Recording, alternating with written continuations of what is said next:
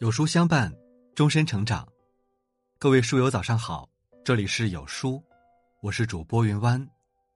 今天要跟大家分享的文章是一个人情商很高的四大表现，一起来听。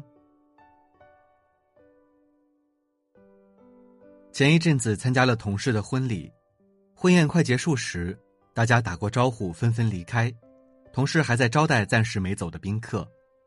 新娘踩着高跟鞋，快速走到我们面前，抢先为我们按了电梯键。见我们人数众多，还带另一拨人去了旁边的电梯。虽然她面容看起来有些疲惫，但是却一直挂着热情的笑容，目送我们直到电梯门关闭。这些小细节让我们对她的好感倍增。有句话说：“品现于世，心藏于身。”我们不能从外表上真正了解一个人，但可以从平时相处的细节中看出一个人的情商。情商高的人就像春雨，润物细无声，让人感觉特别舒服。那么，情商高的人有哪些迹象呢？我们一起来看看吧。第一，当众不让人难堪。契诃夫有句名言：“有教养不是吃饭不撒汤。”而是别人撒汤的时候，别去看他。不直接询问别人隐私，不让人下不了台，就是高情商的表现。我就遇到过这样一件事，让我瞬间对自家堂弟没了好感。我跟好几年没见的亲戚聚会，一群人边走边聊，气氛十分融洽。平时没什么交集的堂弟突然走到我面前问：“你一个月工资多少钱啊？”第一次遭遇这么简单粗暴的问候方式。我顿时语塞，下意识的看向四周，大家也都没了话语，气氛有些尴尬。我只好用一般过得去就行的话语搪塞过去了，在心里面已经给他打上了情商低的标签。生活中有很多人可能没有意识到，自己看似无心的一句询问，也许会让别人感到不适，下次再跟你相处，自然就会生出防备心理。而情商高的人。从来不会做让人难堪的事情，与他们相处，不需要武装自己，因为不用担心听到自己特别讨厌听的话语。第二，不在言语上争高低。网络上流行着一个词“杠精”，意思是说经常通过抬杠获取快感的人，他们喜欢唱反调，争辩时故意持相反意见，一定要在言论上胜人一筹。直到把别人说的哑口无言才罢休。以前我认为抬杠只是较真，现在却感觉生活中那些主动放弃抬杠的人，都是情商挺高的人。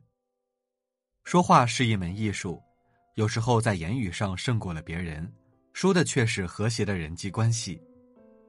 电影《我和我的父辈》中，徐峥饰演的赵平阳就是个情商很高的人，面对邻居时不时的言语挑衅。他从来不争辩，囤了一屋子的酒卖不出去，面对老婆的不满和质疑，他也只会好脾气哄老婆，不跟老婆抬杠，就连对着儿子也没有拿出长辈的语气去打压，而是放平了姿态，耐心跟儿子沟通。这种高情商也让他收获了和谐的人际关系，在大家的配合下，顺利拍完了广告。少说话是教养。会说话却是修养，不在言语上争高低。所谓高情商，就是懂得好好说话。第三，不占别人便宜。高情商的人与人相处时，该感谢的不会拖泥带水，该避开的也不会含糊不清。朋友跟我讲过一个他做兼职时期的故事。他在一家服装店做兼职，那天轮到他休息。老板打电话说晚上要出去吃饭，问他有没有时间过来看会儿店。朋友正好空闲，就答应了。不到两个小时的时间，老板就回来了。朋友正准备走的时候，老板却叫住了他，从货架上拿了一件适合他的衣服，说是要送给他作为感谢。朋友受宠若惊，他只想着帮忙看会儿店就走，从没想过要报酬。老板却说：“虽然只有两个小时，但是你也付出了时间。”你愿意帮忙是情分，选择感谢是我的本分，我不能白白占用你的时间。朋友说，他读大学的时候做过不少兼职，但是这位老板的大气给他留下了很深的印象，他还一直跟老板保持着联系。生活中有一些人，平时不跟人来往，关键时刻总喜欢挖掘别人身上的利用价值，比如蹭一顿饭，叫别人帮忙做事，叫人来参加自己的宴席等等。一来二去，认识的人都了解了他的为人，纷纷避而远之。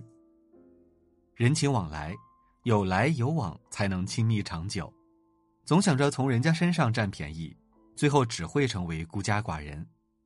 不占别人便宜是高情商的表现，也是与人相处的基本准则。第四，懂得控制自己的情绪。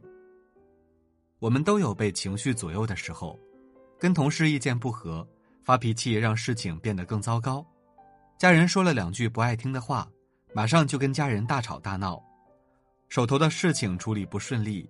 也能引发歇斯底里的坏情绪，发了一通脾气之后，需要面对的事情依旧没有改变，还让人际关系变得紧张。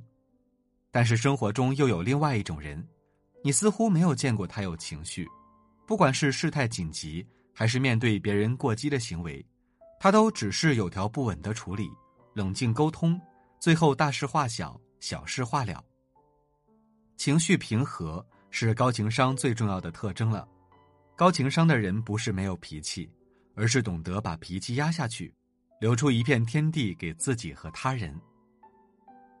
哈佛大学心理学教授丹尼尔·戈尔曼说：“情商就是情绪管理的能力，拥有这个情商的人，人际关系都不会太差，也更容易成就自己。”有人说：“其实每个人都有一张王牌，或许是美貌，或许是智慧，或许是家世。”或许是某项天赋，最后能不能获胜，能不能把手里的牌打得又对又好，还是取决于自己。